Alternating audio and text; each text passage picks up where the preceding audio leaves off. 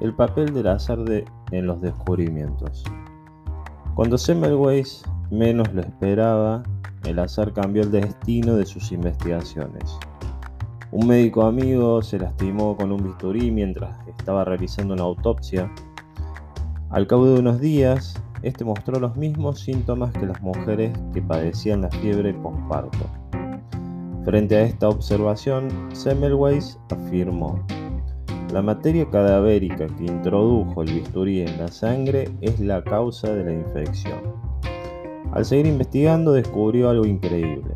Los mismos médicos eran los portadores de la materia cadavérica que enfermaba a sus pacientes.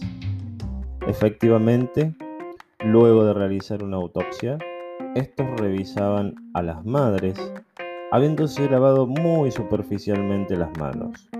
Una vez más, Semmelweis puso a prueba esta posibilidad, colocó carteles en la puerta de la sala que decían prohibida la entrada a todo doctor que no haya lavado sus manos con solución clorada. La mortalidad entonces comenzó a decrecer y en el año 1848 descendió hasta un 1,2%. En 1861, Semmelweis escribió el libro La etiología, los conceptos y la profilaxis de la fiebre puerperal. En su época, este libro apenas fue leído, pero hoy se considera uno de los textos más importantes de la medicina.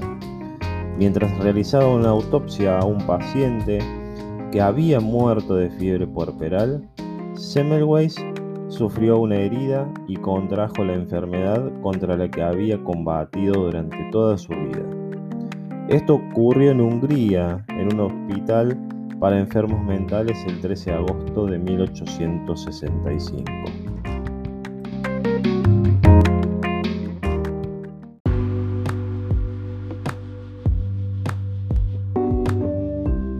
Suposiciones, mediciones y experimentos.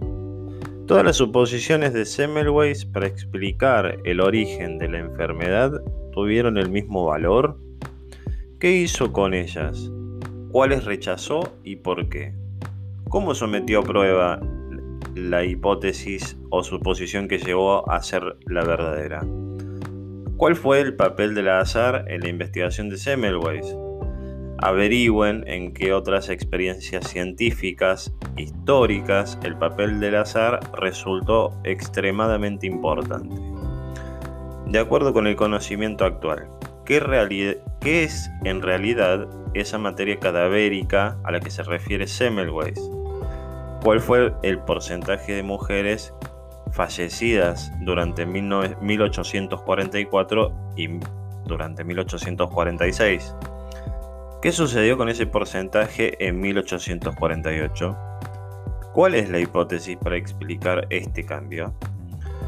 Ante cualquier descubrimiento científico, la actitud más común es rechazar una hipótesis nueva en favor de la ya aceptada. ¿Creen que esto es perjudicial o beneficioso para el desarrollo de la ciencia?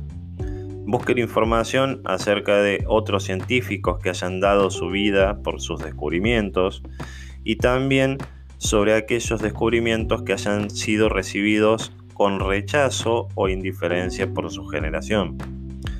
Investiguen si en esa época existía el microscopio y de ser así, cómo habría influido el uso del microscopio en la investigación de él.